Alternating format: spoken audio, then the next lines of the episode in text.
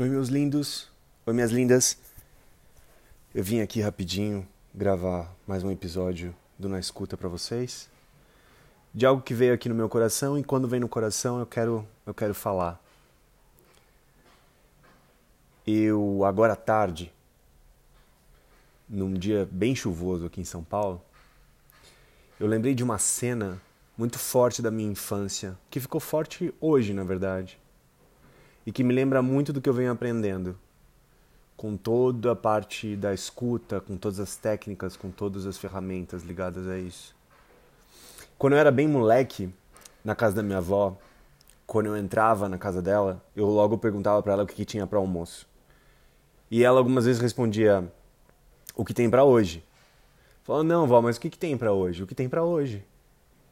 Quando ela respondia alguma coisa um pouquinho mais mal educada, e essa cena para mim ela é muito interessante, porque claro, quando a gente é criança e está na casa das outras pessoas, né? Querendo ou não, a minha avó ali, ela tinha ela tinha os ingredientes que ela ia fazer e eu ia comer o que tinha. Agora, essa imagem para mim é um paralelo muito interessante para olhar o futuro da, dessa vida e olhar o como a gente vai se acostumando com coisas, inclusive fazendo paralelos com o nosso mundo emocional. Numa vida que muito mais a gente vai percebendo que a gente tem que se contentar com o que tem. Que a gente tem que comer o que tem. Agora, isso parece ser muito simples e para alguns de vocês pode ter, ser até superficial em relação a essa metáfora, mas para mim me pega num lugar bem profundo, assim de saber que com o tempo, obviamente, gente, olhando aqui para o mundo interno, o quanto a gente é treinado a ser querido e não a querer. O quanto a gente é treinado a aceitar o que tem para hoje. Depois de muitos anos, eu vou percebendo que no fundo, no fundo, o que acontece, a gente fica cada vez menos familiarizado com os nossos desejos e com o que a gente quer. Claramente eu vejo isso na minha história, inclusive.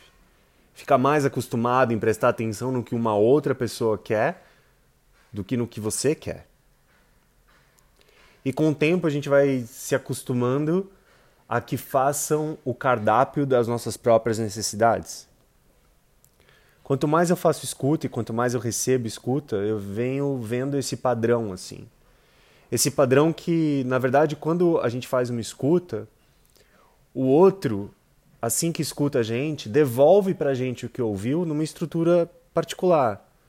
Ele devolve para a gente um sentimento do que estava por trás do que eu disse e, logo após, tenta conectar uma necessidade por trás daquele sentimento. Essa é a essência da escuta. E toda vez que isso acontece, também me surpreende de novo, em mim e nos outros. Às vezes a surpresa, a curiosidade, ou às vezes o espanto que a gente tem quando a gente descobre o que a gente quer. De alguma forma, me parece aí fora existir uma cultura de que, claro, é muito tranquilo e muito fácil saber o que a gente quer.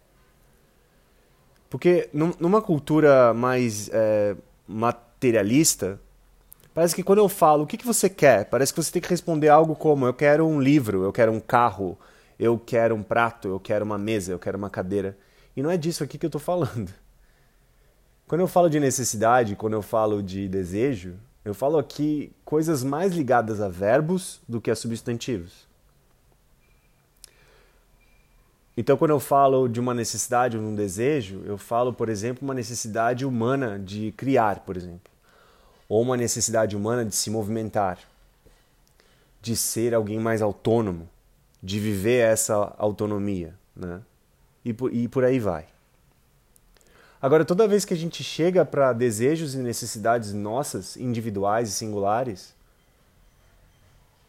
ao mesmo tempo pode causar espanto porque ela, na verdade, é uma necessidade compartilhada partindo aqui do pressuposto que as necessidades, na verdade, não são necessidades só suas, elas são necessidades de todos. Mas isso é tema para um outro episódio. A necessidade que aparece vai me mostrando o quanto eu não estou acostumado a olhar para o que eu quero. E logo depois, eu percebo o quanto eu, por não entender direito o que eu desejo, quando eu descubro o que eu quero, eu me assusto muitas vezes pela distância entre o que eu desejo e o que eu necessito para minha vida e o que eu quero para minha vida, das ações, comportamentos e estratégias que eu tenho para viver essa vida. Durante muito tempo, não se acostumar e não se familiarizar com os próprios desejos, a gente vai ficando distante e distante e di distante deles. A gente não sabe a língua que eles falam, a gente não sabe a roupa que eles vestem, a gente não sabe quase nada. A gente fica surdo para o que a gente deseja.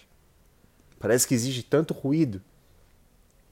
Parece que existe tanta gente falando o que quer e a gente tem que ir atrás do que os outros querem, que a gente não escuta o que a gente mesmo tem prioridade agora. Quanto mais escutas e quanto mais você conseguir se escutar desse ponto de vista, de deixar os seus sentimentos falarem com você deixar essas necessidades aparecerem, deixar com que os sentimentos cumpram um papel que tem que cumprir. Lembrando vocês que na escuta sentimentos são mensageiros, eles vêm entregar uma mensagem para você. Essa mensagem é a sua necessidade, é seu desejo. Que você fique cada vez mais familiarizado com o que você deseja. E de um primeiro momento, talvez venha mesmo um espanto de você olhar para suas ações e comportamentos e estratégias e perceber que você está muito longe daquilo que você quer. Mas é exatamente por esse exercício que você vai se sentindo mais em casa dentro de você mesmo e podendo perceber quais são os pequenos próximos passos que você pode dar em direção àquilo que você deseja. Agora, tem uma, algo que eu desejo para mim mesmo e para você, que é compaixão também. Que você tenha compaixão, que num primeiro momento que você acessar o que você deseja, se aceite num lugar de que parece que agora é que você vem conhecendo mais quem você é e o que você quer.